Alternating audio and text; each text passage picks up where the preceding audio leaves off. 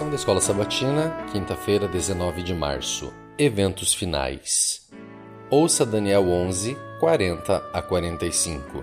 No tempo do fim, o rei do sul lutará com ele, e o rei do norte arremeterá contra ele com carros, cavaleiros e com muitos navios, e entrará nas suas terras e as inundará e passará.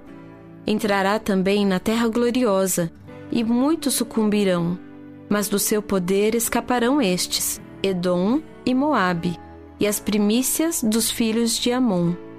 Estenderá a mão também contra as terras, e a terra do Egito não escapará. Apoderar-se-á dos tesouros de ouro e de prata, e de todas as coisas preciosas do Egito. Os líbios e os etíopes o seguirão, mas, pelos rumores do Oriente e do Norte, será perturbado e sairá com grande furor para destruir e exterminar a muitos. Armará as suas tendas palacianas entre os mares contra o glorioso Monte Santo, mas chegará ao seu fim e não haverá quem o socorra. O que ocorre em Daniel 11, 40 a 45? As expressões a seguir nos ajudam a compreender o texto de hoje. Tempo do fim.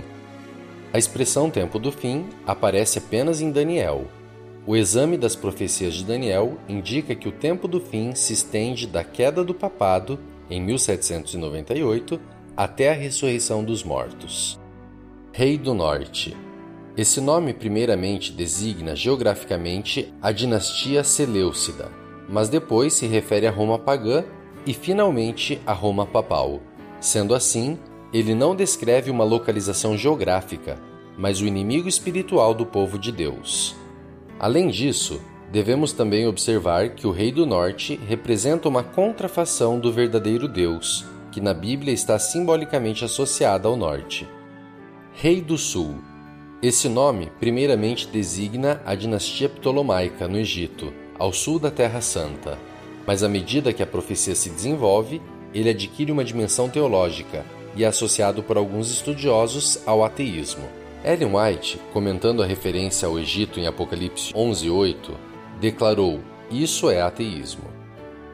O glorioso Monte Santo. Nos tempos do Antigo Testamento, essa expressão se referia a Sião, capital e centro de Israel, geograficamente localizada na Terra Prometida. Depois da cruz, o povo de Deus não é mais definido segundo linhas étnicas e geográficas. Portanto, o Monte Santo deve ser uma designação simbólica do povo de Deus espalhado pelo mundo. Assim, talvez, possamos interpretar os acontecimentos dessa maneira. Primeiro, o rei do sul ataca o rei do norte. A Revolução Francesa tentou erradicar a religião e derrotar o papado, mas falhou. Segundo, o rei do norte ataca e derrota o rei do sul.